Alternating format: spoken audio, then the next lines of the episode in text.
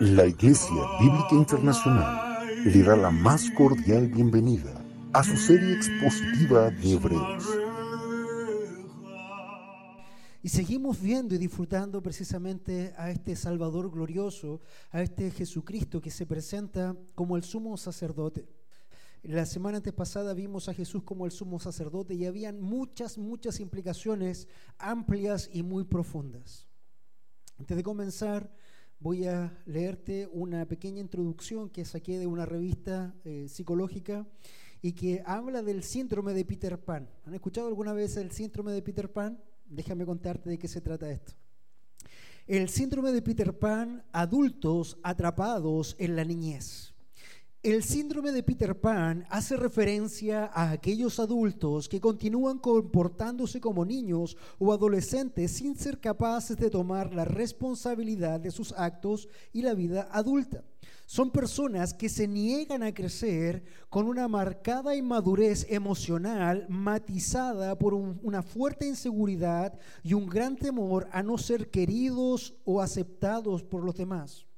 Los Peter Pan son los jóvenes eternos que se desentienden de las exigencias del mundo real, escondiéndose en un mundo de fantasía en su país de nunca jamás.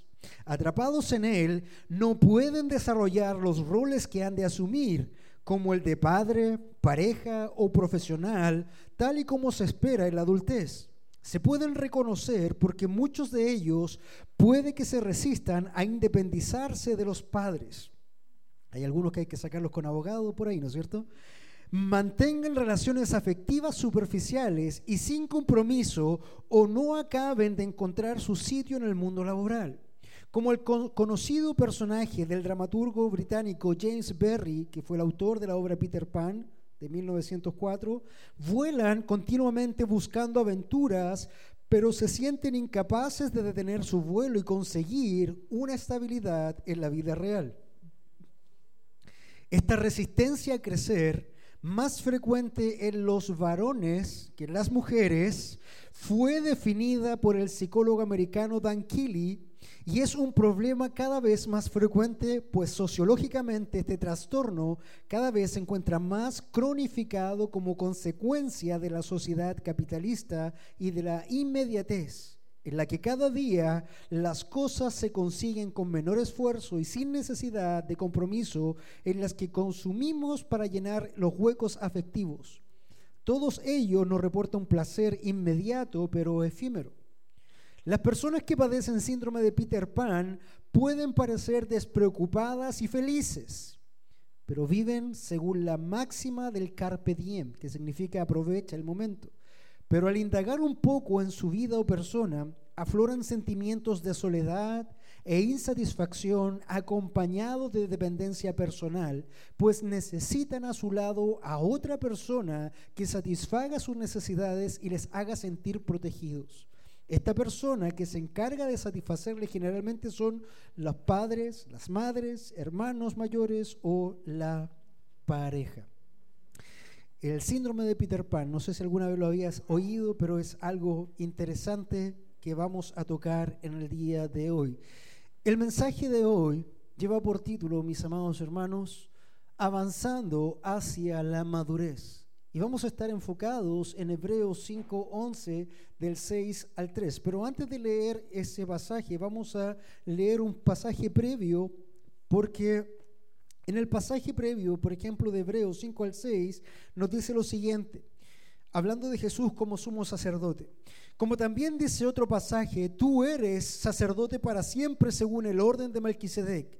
Cristo en los días de su carne, habiendo ofrecido oraciones y súplicas con gran temor y lágrimas al que podía librarle de la muerte, fue oído a causa de su temor reverente.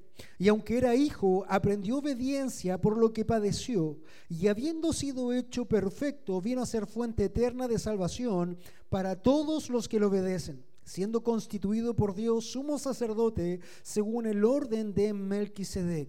Como les decía la semana pasada, cuando tomamos este mensaje, esta idea de Jesús sumo sacerdote por el orden de Melquisedec, de Jesús padeciendo para obediencia, es un tema tremendamente complejo. Hablamos de palabras técnicas, teológicas, como la kenosis, cuando el Señor se despoja de sí mismo para velar su gloria, porque si no, Él entre los hombres hubiera dejado una estela de muertos por donde pasara, porque su santidad, la santidad de Dios, es tremenda. Hay tantas cosas, hermanos, que meterse ahí, que indagar ahí, que profundizar ahí, y son temas complejos, son temas profundos, muchas veces que no captamos o que incluso hasta nos aburren. De hecho, yo podría preguntar de qué se trató y muchos pudieron decir, quizás estuvo complejo la semana pasada, no pude seguir el hilo. Y hermanos, es precisamente lo que pasa también con el escritor de Hebreos. Hecho esta mención, el versículo 11 nos dice lo siguiente, Hebreos 5:11 dice lo siguiente, vamos a ir por parte para que podamos ir avanzando. Acerca de esto tenemos mucho que decir y es difícil de explicar, puesto que os habéis hecho tardos para oír. Hermanos, los misterios de Dios son tremendos, son profundos, son, eh, como alguien decía, un manjar son tremendamente profundos, pero si nosotros, hermanos, estamos tardos en oír, si nosotros estamos poco interesados, van a ser siempre superficial las cosas que tú estás escuchando, aprendiendo o haciendo. De hecho, cuando dice la escritura en el versículo 11, acerca de esto tenemos mucho que decir, acerca de qué? De Cristo como sumo sacerdote y de toda la esencia que eso trae. Hay mucho que decir, hay mucho paño que cortar ahí, pero dice también el autor de la carta de los hebreos a los hermanos que está tomando como hermanos, dice, pero me es tremendamente difícil explicarlo, no porque sea él un mal orador, sino porque ustedes se han hecho tardos eso le está diciendo a la congregación. Hermanos, las cosas de Dios son tan grandes y tan importantes, pero me cuesta explicarla porque a ustedes al parecer no les interesa. Ustedes han hecho tardo. De hecho, esa palabra tardos en el griego es notros, que tiene dos connotaciones puntuales. Una es ser indolente. Indolente, hermanos, se grafica en Chile precisamente con aquella frase acuñada por el chino Río. ¿Se acuerdan cuál era? No estoy ni ahí. Eso es ser indolente. No me interesa. Ah, qué bueno. Sí, simpático. No me interesa. Indolente. Entonces le está diciendo, hermanos, tengo muchas cosas que decir, pero es difícil explicar, puesto que ustedes se han vuelto indolentes. No les interesa, no les importa lo que es la profundidad de la palabra de Dios. Y está exhortando el autor de Hebreos a los hermanos. Pero tiene otra connotación esta palabra notros en griego. Es perezosos. O en buen chileno, flojos. ¿No es cierto? Acerca de esto tenemos mucho que decir y es difícil explicar, puesto que se han puesto flojos para oír.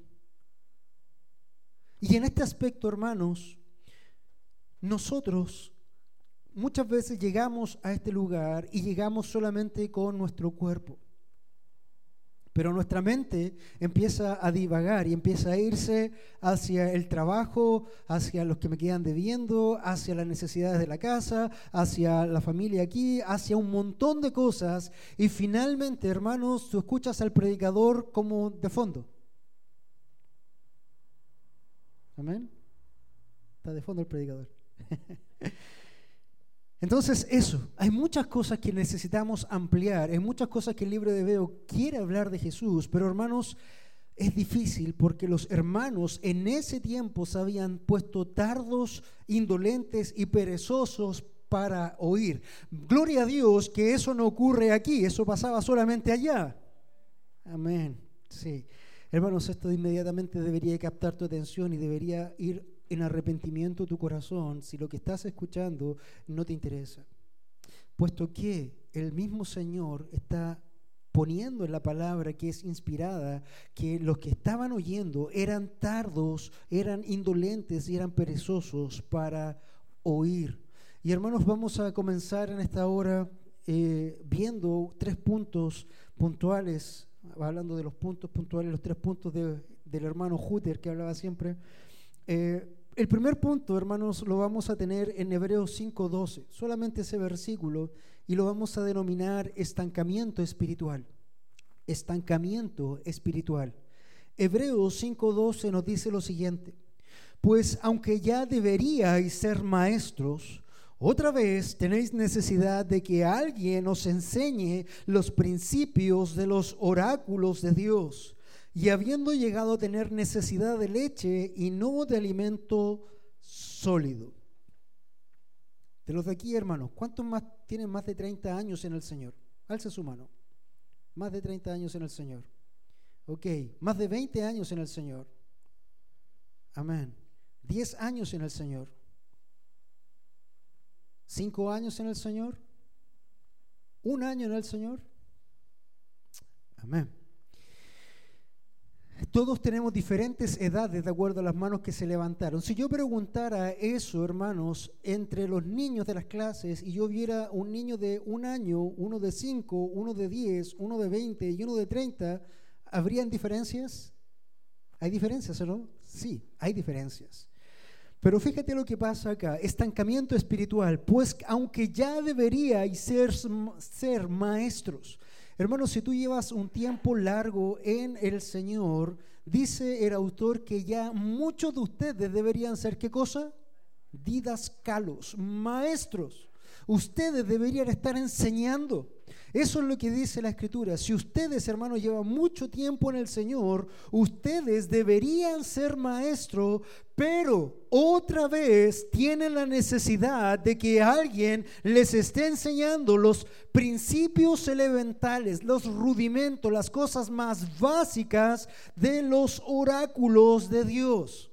Y los oráculos de Dios, la palabra oráculo es logión, quiere decir las palabritas de Dios, las narracioncitas de Dios, las declaracioncitas de Dios. En otras cosas, tenemos que estar casi como Evin Kids, plantando cositas pequeñitas. ¿Por qué? Porque los autores en el libro de, los, oyentes en el libro de Hebreos se habían hecho duros para oír, se habían hecho perezosos para oír. Entonces cuando había una predicación de 45 minutos decían, ¡uh, qué fume! Las clases deberían ser como de, las de David 10 minutos y listo. Hermanos, en el tiempo antiguo hubo un grupo que se llamaba los puritanos y si ellos escuchaban una predicación de menos de una hora, eso les parecía una aberración. Ellos podían predicar y se gozaban en la predicación y se gozaban en oír la palabra de una a tres horas sin problema, sin descanso. Yo creo que si predicara un mensaje de tres horas quedaría aquí solo eh, a la hora y media, ¿o no? Amén, dicen por ahí. Amén, eso es. Gracias, hermano. Pero eso es, deberíamos ser maestros, maestros. Pero otra vez tenemos la necesidad de que alguien nos enseñe los principios elementales, los rudimentos de las palabritas de Dios, la palabrita de Dios. Hoy muchas personas se conforman con su alimento espiritual diario, es precisamente sacar una palabrita de Dios. Tienen el horóscopo espiritual, no sé si han visto estas cositas donde hay versículos. A ver qué me depara el, destino para hoy y sacan un versículo, el horóscopo espiritual. Ah, esta es la palabrita. Y eso fue todo lo que comieron espiritualmente en el día. Las palabritas de Dios. Si tú le dieras a tu hijo, a tu bebé, hermanos, una porción muy pequeña, casi nula de alimento, y asumiendo que no muere, porque lo más probable es que muera, pero que no muera, ¿cómo va a estar su desarrollo? ¿Cómo va a ser su crecimiento? Va a estar atrofiado, hermano. Si no se alimenta, no crece. Así de simple. Entonces, como ya deberíais ser maestros, están estancados espiritualmente. Y dice, y no solamente eso, porque tienes otra vez la necesidad de leche eh, y no de alimento sólido. Tenemos entre nosotros a Tiago. Tiago tiene, ¿cuánto? Diez meses. Y este hombre es bueno para la leche. Bueno para la leche. Es un terror de la leche. Entonces, en ese aspecto, fíjense que él como niño tiene una necesidad de nutrientes y lo que hace es buscar leche.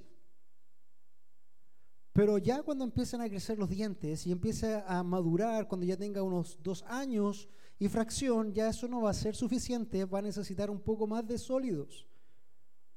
Y ya cuando tenga unos 30 o 25, 30 años, solo va a querer asados, barbacoas y carne, ¿verdad? Como todos los demás que estamos acá. Pero fíjense, hermanos, los que están ahí escuchando al hermano que está escribiendo la carta de Hebreos, están siendo perezosos en el oír, no están avanzados, tienen un corazón pequeñito en el sentido de que no ha crecido, no ha crecido espiritualmente. Pues aunque debierais ser maestros, otra vez tenéis necesidad de que alguien os enseñe los principios elementales de las palabritas de Dios y habéis llegado a tener necesidad de leche y no de alimento sólido. Quizás hoy día tú te aburres de la predicación, quizás se te hace pesada porque se cuesta digerir y es obvio que cuesta digerir, hermano, si estás acostumbrado solamente a deglutir leche, pero no a mascar y a pasar alimento sólido. Es normal. Por eso lo que nosotros necesitamos espiritualmente, hermanos, es reconocer cuando estamos estancados en nuestra fe. ¿Y sabes cómo se va a reconocer esto? Se va a reconocer en tus palabras, se va a reconocer en tus conversaciones casuales. Si en tus conversaciones casuales tú en mil palabras, alguna de ellas, menos de cinco, son del Señor o de su palabra o de la fe, algo ocurre. Porque dice la Escritura que de la abundancia del corazón habla la boca. Entonces, mis amados hermanos, cuando yo no estoy alimentado de la palabra, yo no puedo hablar de la palabra. Yo voy a hablar de todo lo que me alimenta. Por ejemplo, mi trabajo, por ejemplo, el fútbol, por ejemplo, eh, cualquier otra cosa, hermano, que esté constantemente llenando mi mente y mi corazón. De eso voy a hablar. Eso va a ser mi tema puntual en cada día. Pero si yo estoy, hermanos, avanzando precisamente en lo espiritual, alguna palabra espiritual debería salir de nuestras bocas en nuestras conversaciones. De hecho, la escritura dice que toda palabra de un hijo de Dios debe estar sazonada con sal, debe ser en cantos espirituales, en himnos también. Estancamiento espiritual. Cuando nosotros escuchamos eso y vemos que el autor de Hebreos apunta a los hermanos que están escuchando ahí en el primer siglo, hermanos, que eran conocedores de la ley, y nos apuntamos o nos reflejamos como un espejo, cada uno en su corazón. ¿Cómo nosotros podíamos evaluarlo? Si tú hoy día eres un adulto y tuviéramos un espejo espiritual, y tú te pones frente al espejo espiritual, y el espejo te refleja no lo que tú eres en la apariencia, sino que refleja tu porte o tamaño espiritual, ¿qué verías? ¿Verías un adulto espiritual? ¿Verías un niño, un adolescente, un bebé? ¿Qué verías? Eso tienes que chequearlo tú. Bien, en esta hora, hermanos, vamos a entrar delante del trono de la gracia en oración también y vamos a continuar con este mensaje. Pero medita en este estancamiento. Señor, vamos delante de su presencia en esta hora rogándote, Padre Santo, que entre nosotros, Señor, te manifiestes. Sabemos que tú estás en cada uno de los que son tus hijos como templo del Espíritu Santo. Señor, y en esta hora clamamos para que tú hagas una obra en nuestras vidas. Señor, remésenos. Señor, despiértanos. Señor, si estamos en este momento eh, aletargados, si estamos en este momento, Señor, siendo indolentes o perezosos, Señor, te ruego en el nombre de Jesús que hagas una obra poderosa en nuestras vidas. Señor, llena nuestros corazones de ti, de tu palabra, de tu bondad, de tu amor, Señor. Padre Santo, quiero pedirte en esta mañana que hables a cada uno de los que están aquí presentes, para que seas glorificándote y seas conmoviendo cada cimiento de nuestro ser hasta lo más profundo, Señor. Clamamos para que tú lo hagas en esta hora, en el nombre de Jesús. Amén. Entonces, hermanos, un estancamiento espiritual, nos dice el, versículo 12, porque ya debería ser maestros pero otra vez tienen necesidad de que alguien les enseñe los principios elementales de las palabritas de Dios y habiendo tenido necesidad de leche y no de alimento sólido. ¿Cuántos de nosotros reconocemos en nuestras vidas un estancamiento espiritual? No voy a pedir que alcen la mano ahora, como lo hicimos delante con los años, sino que cuando tú levantaste la mano en base a los años que tenías en Cristo, piensa y medita cuánto has crecido en base a los años que has tenido. Um, muchos conocen la serie de Los Simpsons. ¿Lo has visto? Los Simpsons tienen unos 25 años más o menos en televisión. Y me llama la atención poderosamente que hace 25 años había una bebé que se llamaba Maggie o algo así. Han pasado 25 años y tú ves Los Simpson y Maggie sigue siendo bebé. Y eso es extraño. Pero sabes que muchas veces, hermano, es la iglesia, se genera ese síndrome de Maggie. Han pasado 20, 30 años y sigue siendo bebé. Sigue siendo bebé. Entonces, hermano, necesitamos reconocer el estancamiento espiritual en el que estamos, si lo estamos, para poder poner acción a ello. No es posible, hermano. Si tú tuvieras un hijo de un ah, de 20 años, no, de 10 años, y tuviera el porte de un niño de 2, estarías desesperado para ver qué hacer. Irías a algún laboratorio clínico para buscar alguna hormona de crecimiento o cualquier cosa que pueda ayudar a que tu hijo tenga un tamaño y un desarrollo normal. Los padres lo haríamos, ¿verdad? Tenemos el caso de Leonel Messi, Lionel Messi. Él tenía ese síndrome de que no crecía y sus papás trataron de buscar todo lo posible para que él creciera un poco más. Finalmente llegó a ser como de este porte, pero creció. Hermanos, eh, es fuerte cuando nosotros nos confrontamos con ese espejo que nos muestra nuestro tamaño espiritual y nos muestra que estamos estancados ¿Y cómo sabes que estás estancado? Porque empiezas a criticar, porque empiezas a luchar, porque empiezas a, molestarte por diferentes cosas, cuando son tan naturales para un hijo de Dios. Un segundo punto, hermanos, que vamos a tocar hoy, luego de este estancamiento espiritual, en este mensaje que lleva por título Avanzando hacia la madurez, un segundo punto es evaluando tu dieta espiritual.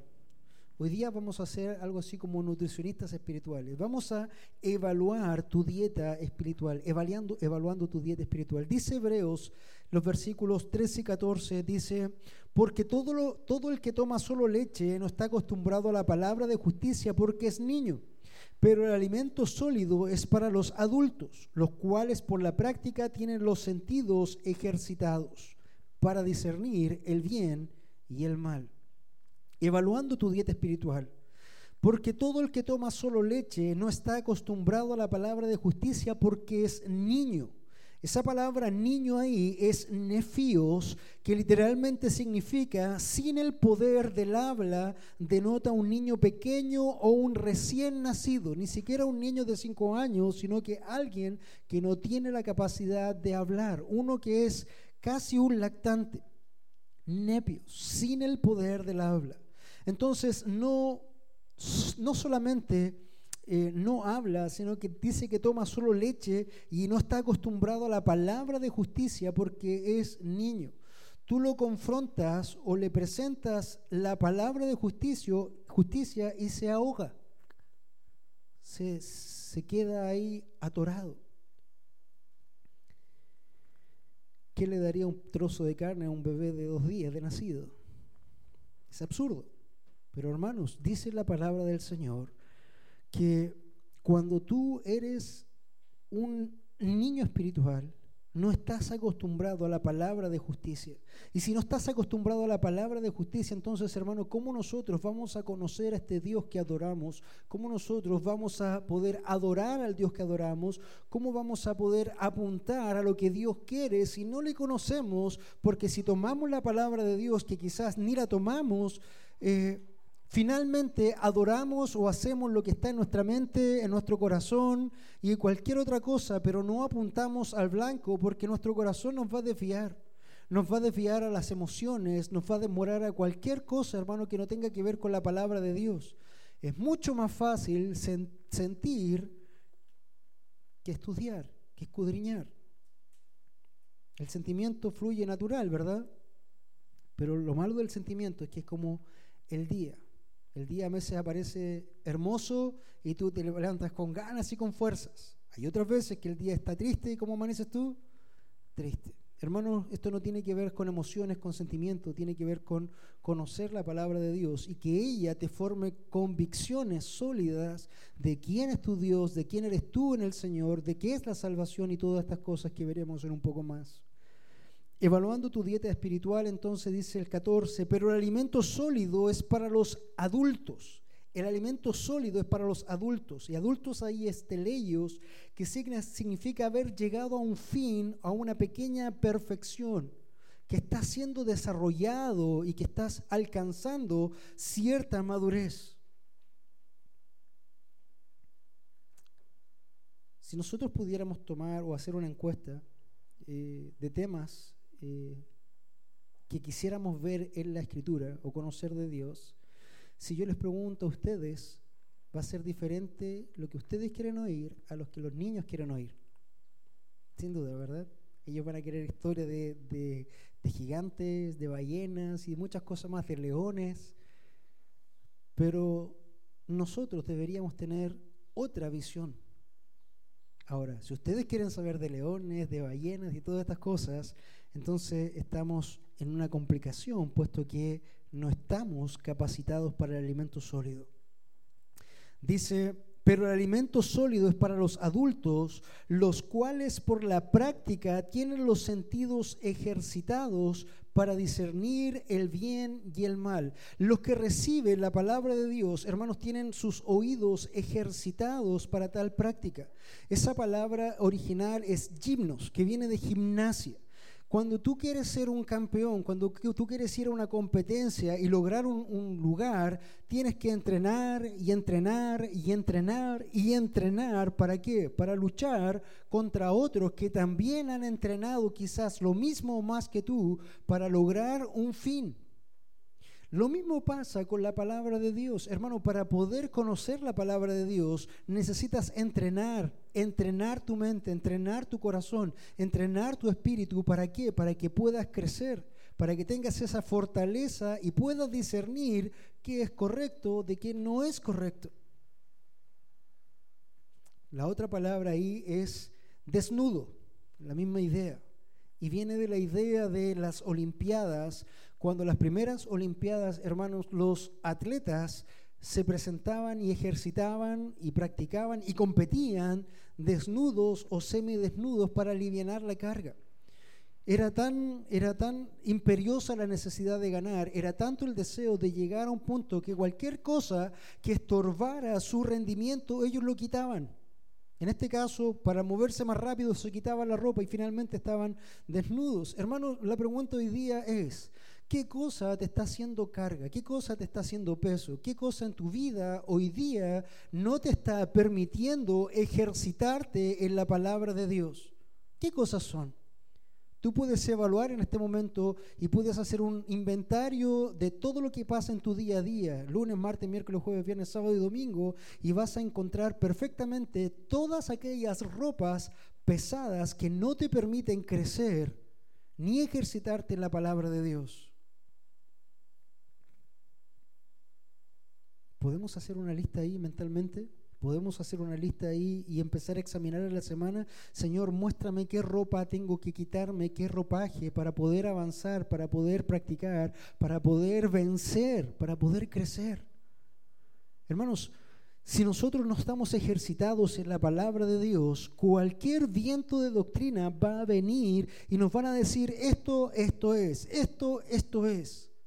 Nosotros tenemos que poder palpar esa palabra de Dios, examinar esa palabra de Dios y decir, no, eso es doctrina del diablo. No, usted es un falso profeta. Esta es la palabra de Dios. ¿Cuántas veces has podido hacer eso con plena convicción? Nuestro hermano Marco el día de ayer, cuando daba testimonio del bautismo, decía, usaba la palabra de los nobles de Berea. Y ellos fueron nobles no porque eran ricos o eran reyes, sino porque tenían corazones nobles y ejercitados en el discernimiento de la palabra. Y ellos podían chequear todas las cosas que estaba hablando el apóstol para saber si eso era verdad o no. Entonces la pregunta es, ¿hoy día tú podrías discernir espiritualmente aquellas verdades más profundas de Dios?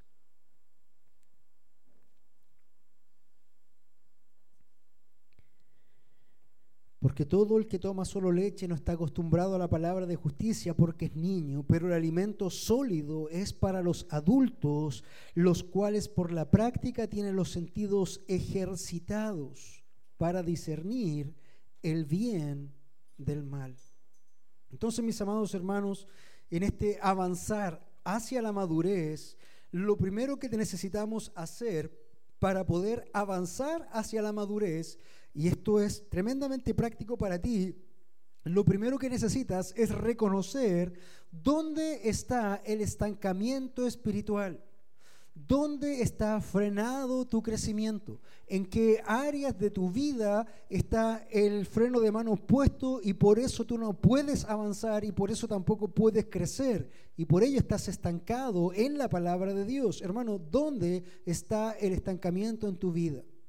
Eso es lo que tú tienes que orar delante del Señor, rogarle al Espíritu Santo que te muestre si hay cosas en las cuales tú tienes que dejar, hay que dejar, si hay cosas que tienes que arrepentir, arrepentirse, porque hermanos, esto realmente es un tema serio, un tema serio.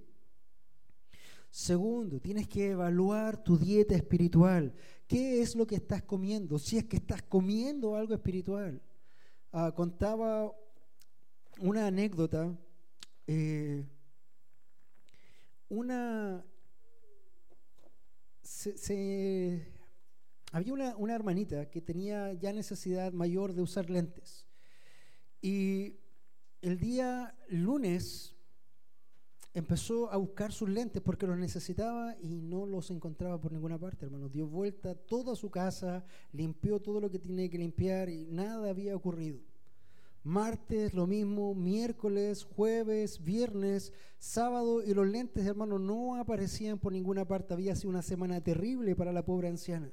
Día domingo, llega el día domingo y va a buscar su Biblia y hermanos, adivinen qué estaba en la Biblia. Los lentes. Pasó una semana completa sin alimentarse de la palabra de Dios. ¿Cómo lo evidenció? Porque ahí estaban sus lentes, hermano. Si ella se hubiera alimentado correctamente el día lunes en la mañana, a primera hora, lo primero que toma son sus lentes. Hermanos, si se te perdieron los lentes en la Biblia, ¿los encontrarías el siguiente domingo? ¿Cuál es tu dieta espiritual, hermano? ¿Estás como un niño tomando solo leche? ¿O estás ejercitándote también para poder comer alimento sólido y así tener tus, tus sentidos ejercitados para discernir el bien y el mal. Dos cosas. Y un tercer punto que vamos a, desarrollar es Hebreos 6 del 1 al 3, y esto es avanzando hacia la madurez. Hermanos, si para avanzar a la madurez necesitamos modelar algún concepto espiritual, necesitamos modelar alguna forma de trabajo, necesitamos modelar un camino a seguir para poder avanzar y crecer en la madurez. Necesitamos modelar, hermanos, cualquiera de estos tipos de cosas. Dice Hebreos 6 del 1 al 3, avanzando hacia la madurez es el punto. Por tanto, de acuerdo a las otras dos cosas que vimos que teníamos falencias, dejando las enseñanzas elementales, dejando las enseñanzas básicas, dejando las enseñanzas rudimentarias acerca de Cristo, avancemos hacia la madurez. Eso es lo que nosotros necesitamos, hermanos, dejar las cosas de niño y avanzar hacia las cosas de adulto. Porque cuando yo era niño pensaba como niño, hablaba como niño y hacía todas las cosas como niño, pero hoy día que soy adulto, debo moverme a hacer las cosas como un adulto. Por tanto, dejando las enseñanzas rudimentarias acerca de Cristo, avancemos hacia la madurez, hacia el conocimiento, hacia el crecimiento, hacia la perfección del Señor. Y hermanos, este crecimiento es tremendamente importante porque dice la Escritura que aquel que comenzó la buena obra en nosotros, ¿qué dice? La perfeccionará Hermano, si tú no estás creciendo en Cristo, si tú no te estás perfeccionando en Cristo, si tú no estás creciendo en Cristo, es un problema porque estás diciendo que la palabra de Dios miente. O la palabra de Dios miente o tú no eres salvo. Porque si el Señor ha dicho que el que comenzó la buena obra la perfeccionará, pero en tu vida no hay ninguna necesidad ni de alimento espiritual, ni de leche espiritual, ni de nada espiritual, entonces eso quiere decir que no hay ninguna obra comenzada. Y es ahí donde también examinamos nosotros, hermanos. Por tanto, dejando las enseñanzas elementales acerca de Cristo, avancemos hacia la madurez, no echando otra vez el fundamento de, y empieza a, a cerrar seis puntos. ¿Qué cosas son las cosas elementales, rudimentarias, básicas del Evangelio de Cristo? Primero, arrepentimiento de obras muertas. No, si estoy claro en eso. Sí, acepta a Cristo en tu corazón y serás salvo. Ah, ya, soy salvo. ¿Y qué pasó con el arrepentimiento? ¿Había que arrepentirse? ¿De qué? ¿Cuántos años predicaron o predicamos eh, un evangelio falso de acepta a Cristo en tu corazón y listo? Magia. Pero fíjate que el primer rudimento, primer rudimento que el escritor dice son arrepentimientos de obras muertas. Eso es tan básico. Pero no lo sabíamos. Con 20 años, con 30 años. Arrepentimiento de obras muertas, porque dice el libro de Santiago, muéstrame tu, tu fe sin tus obras y yo te mostraré mi fe por mis obras. ¿Qué quiere decir eso? Que el arrepentimiento da fruto. Hay una iglesia por ahí en, Curauma, por allá, que le dice a los que a los que están ahí, vengan nomás, si al final somos salvos por gracia, hagamos lo que queramos, vamos, echemos, y, es gracia y es gracia. Hermano, eso se llama gracia barata. La gracia barata. Cristo no murió en la cruz para que tú pudieras eh, pecar a gusto y voluntad. Cristo no murió en la cruz para ello. Cristo murió en la cruz para salvarte, santificarte y para tener mucho fruto de ti. El problema del sola fide, que es un concepto correcto, es que sola fide tiene que llevar solo fruto, porque la sola fide por sí sola implica nada. La sola fe por sí mismo no es nada, porque la fe se manifiesta a través del fruto. Y Abraham creyó y le fue contado por justicia. Pero ¿qué hizo Abraham como manifestación de su fruto? Llevó a su hijo y lo puso para sacrificar. ¿Eso no es fruto de fe? Sí, hermanos, eso es fruto de fe. Entonces, primero, rudimento, arrepentimiento de obras muertas. La palabra arrepentimiento ahí es metanoia. Metanoia implica, hermano, que tú vas hacia un rumbo y si, te arrepientes, eso gira completamente y cambias tu dirección totalmente y ya no vas hacia donde estabas, sino que cambias el tema. Muchas veces nosotros decimos, sí, yo me arrepiento, yo me arrepiento, me arrepiento y sigues caminando en arrepentimiento hacia el infierno. Es fuerte, hermano, pero necesitas entender que esto no es un juego. Metanoia, arrepentimiento de otras obras un segundo rudimento que habla el autor de Hebreos es de la fe hacia Dios. Ah, no, si todos son hijos de Dios. No, si todos son buenos. Y, a los homosexuales también Dios los ama a todos. Todos son hijos de Dios. La fe hacia Dios, hermanos. ¿Qué fe? ¿Qué fe? ¿Cuál fe? ¿Qué tipo de fe? ¿Cantidad de fe? ¿De qué está hablando cuando habla de fe? ¿Hablamos de una fe normal, de una fe natural, de una fe... Eh, cuando le decimos al hermano, te tengo fe, esa fe. Rudimentos básicos, la fe de Dios. ¿Cuántos de nosotros habíamos oído que por lo menos hay dos tipos de fe? Una natural que viene con nosotros y una sobrenatural que viene de Dios y que esa es la fe de salvación. Todos nosotros tenemos fe. Por eso hay algunos que toman el Evangelio y luego lo dejan porque ha sido creído con una fe vana, una fe natural. Pero hermanos, el que ha recibido de lo alto el don del Señor, el don de la fe sobrenatural, hermanos, el tal permanece para siempre porque ese don no se puede apartar de un hijo de Dios. O Dios sería mentiroso. Porque por gracia sois salvos por medio de la fe y esto no es de vosotros, pues es don de Dios. Hermanos, la fe que te salva es una fe sobrenatural que no viene de ti, viene de Dios. Tú no tienes que tomar ninguna decisión porque tú estás muerto. Él te va a dar una fe y en base a esa fe que Él te ha dado, Él va a moverte para que tú creas en el Señor Jesucristo.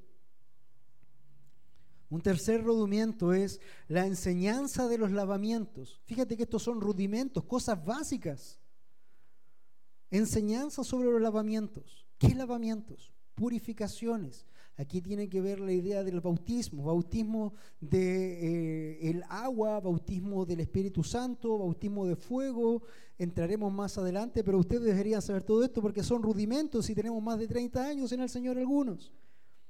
Otro rudimento es de la imposición de manos. Imposición de manos, ¿qué es eso? ¿A quién se le impone manos? ¿A los ancianos? ¿A los diáconos? ¿A los enfermos? ¿Cómo funciona eso? Deberíamos saberlo. De la resurrección de los muertos. ¿Qué va a pasar al final del tiempo? ¿Cómo va a ser? ¿Qué pasa con los muertos? ¿Qué pasa con los vivos? ¿Qué pasa? Hermanos, estas cosas, dice la escritura que son las elementales, las básicas. Y muchas veces nosotros, y lamentablemente no solamente nosotros, sino que los contextos evangelicalistas eh, de todo Hispanoamérica, hermanos, están en la misma. No saben diferenciar entre la resurrección de muertos ni el juicio, no saben los del tiempo del fin, eh, fallan en la interpretación y tienen años de años de años en el Señor y del juicio eterno. ¿Qué va a pasar al final de los tiempos? ¿Dónde está Cristo ahora? ¿Qué, ¿Dónde estoy yo? ¿Qué debería estar haciendo hoy? ¿Cuál es mi futuro? ¿Cuándo viene el Señor? Sabemos que el día ni la hora nadie lo sabe, pero en el esquema de la Biblia, ¿cuándo dice la, Escritura que debería llegar el Señor? ¿Qué va a pasar? ¿Va a haber una tribulación? ¿Yo voy a estar ahí? ¿No va a estar ahí? ¿Me van a poner un sello en la frente algún día? ¿Un, un timbre? o algo así. Yo sé que de estos seis puntos que hemos conversado, quizás algunos de ustedes estén un poco perdidos, quizás no manejan toda la información. Pero fíjate lo que dice el autor. Por tanto, dejando las enseñanzas elementales, todos estos seis puntos son enseñanzas elementales. Avancemos hacia la madurez, no echando otra vez fundamento en estas cosas. Y dice, y esto haremos si Dios lo permite. Y esto haremos si Dios lo permite. ¿Qué cosa vamos a hacer? Dejar las enseñanzas elementales. Porque hermanos, si tú todavía estás dando de vuelta las enseñanzas elementales, ¿cómo puedes profundizar? ¿Cómo puedes entrar a los misterios de Cristo? ¿Cómo puedes entrar a los ministerios de la palabra de Dios? ¿Te das cuenta que necesitamos ejercitarnos entonces como una aplicación para tu vida en esta hora, porque este, esta predicación eh, no solamente el garrote, muchos dicen el garrote, pero esto, hermanos, es para primero darte cuenta dónde estás, el peligro en que estás, eh, quizás en, en la eh, estancamiento espiritual con respecto a tu crecimiento. Si estás estancado, tienes que examinarte en qué áreas, evaluando tu dieta espiritual, qué ropajes necesitas quitarte para poder avanzar, para poder moverte, para que no te ganen la carrera, hermanos. Eh, esta es una, una, carrera, dice la Escritura. Entonces, cuando nosotros decíamos que debíamos modelar una eh, guía, modelar un calendario, la palabra modelar te la puedo dejar como un regalo para que puedas anotar ahí si tienes o después lo vemos. Pero fíjate, Vamos a hacer un acróstico con la palabra modelar. Vamos a partir con la M. Para modelar un ejercicio cristiano que te haga fuerte espiritualmente y pueda hacer de ahí un Arnold Schwarzenegger espiritual, mucho músculo y mucha potencia espiritual, primero necesitamos esa M de meditación. Necesitas, hermano, meditar la palabra de Dios. Meditar, meditación modelar o necesitas oración. Necesitas oración, hermano, para poder entrar a la presencia, al trono de la gracia y poder quitar todas las cosas que están ahí incorrectas. D, necesitas devoción al Señor. Y para ello, hermanos, es tu tiempo personal de devoción y de alabanza a Dios para poder tener una comunión con tu Dios día a día no domingo a domingo, día a día, hermanos. Otro es la E, modelar, estudio. estudio de la palabra del Señor, escudriña la palabra del Señor. Ahí están todas las palabras que a vosotros os parecen que son para vida eterna. Aquí están. Si yo no las conozco, hermanos, es muy difícil que pueda aprender algo más. Entonces, meditación, oración, devoción, estudia. La L, lectura. Lee la Biblia, hermano, todos los días. Hazte un plan de lectura diario donde tú puedas avanzar y leer. Bueno, voy a leer la Biblia en un año. Para leer la Biblia en un año tienes que leer tres capítulos diarios. Tú lees tres capítulos al día y lees la Biblia en un año, cronológicamente hablando, como quieras leerla. Ah, ayuna. ¿Cuántas veces ayunamos? ¿Todavía se ayuna? ¿Por qué se ayuna? Hermanos, todavía hay guerra espiritual o no? ¿Qué dice el Señor en Efesios 6? Porque no tenemos lucha contra sangre ni carne. Y nosotros decimos, tenemos que ir a los, a los, eh, a los pecadores, pero ellos están muertos en sus delitos y pecados, y tratamos de llegar a ellos, pero te olvidas de que ellos están cercados también por potestades y huestes. Ellos pertenecen al reino de las tinieblas. Es lo que dice la Escritura. Por lo tanto, ¿qué tenemos que hacer? Orar y ayunar para siquiera evangelizar, hermanos. Cuando estaba Jesús y los discípulos, y los discípulos tenían la habilidad, se le había dado el don de sacar demonios. Pero de pronto hay un demonio que no quería irse, era porfiado este demonio. Y los discípulos decían, Señor, este se nos resiste. Y el Señor les dice, hay una clase, primero, poca fe, primero. Segundo, hay una clase de demonios que no sale sino con oración y ayuno. Entonces, hermanos, el ayuno está totalmente vigente hoy porque todavía está vigente el mundo espiritual, ¿o no? ¿Todavía está vigente el mundo espiritual de maldad? ¿Todavía tenemos las acechanzas del diablo? Sí. Todavía tenemos que ir a evangelizar para eh, rescatar a esas personas del, del reino de las tinieblas. ¿Y tú crees que eso va a ser una bolita de dulce? ¿Tú crees que no te van a dar batalla espiritual? Hermano, te van a molestar, te van a tratar de, hacer cualquier cosa. Por lo tanto, necesitamos qué cosa antes de hacer eso? Ayunar. Ayunar y entregar ese tiempo en oración y devoción al Señor. Y por último, la R para modelar reconciliación. Tú necesitas estar todos los días evidenciando tu vida, viendo, hermano, cuándo pecaste para llevarlo al trono de la gracia y llevarlo en confesión al Señor para tener esa reconciliación diaria con Él. Modelar, debes modelar un principio de dieta espiritual, meditación, oración, devoción, estudio, lectura, ayuno, reconciliación. ¿Quieres crecer espiritualmente? ¿Quieres ser un hombre, una mujer que realmente crezca en el Señor? Sigue estos principios. Sigue estos principios, reconoce dónde está tu estancamiento, evalúa tu dieta espiritual, pone en pie este modelar y así, hermanos, avanzarás en la fe y dejaremos los rudimentos y ya vamos a poder avanzar en otras materias mucho más profundas y mucho más grandes. Acabamos de terminar un discipulado con gran parte de la congregación, pero hermanos, ese discipulado tocó solamente algunos puntos de los rudimentos, nada más. Hay cosas mucho más profundas que están en Cristo y que son para la gloria de Dios y para el conocimiento de la iglesia.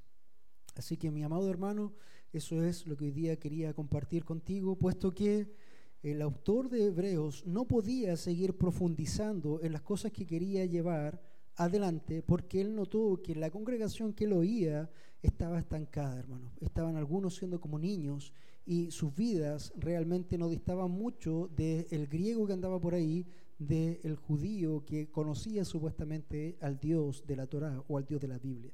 Así que vamos a orar, hermano José, por favor, si nos diriges en oración.